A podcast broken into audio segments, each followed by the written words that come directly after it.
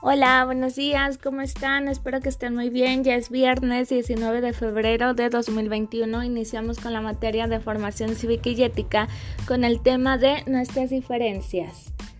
¿Qué quiere decir eso? Bueno, las personas poseen características propias que las distinguen de otras cosas.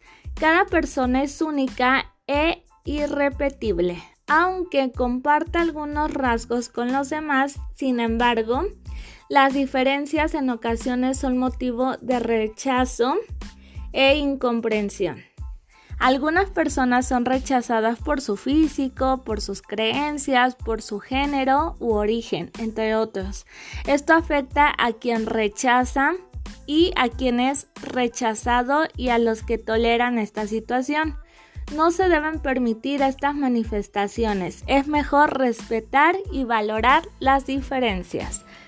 Yo sé que ustedes sí respetan y sí valoran las diferencias de todos. Entonces, en su cuadernillo van a escribir un texto breve, un texto chiquito, donde les des algunos consejos a otros niños de tu edad para respetar las diferencias de todos.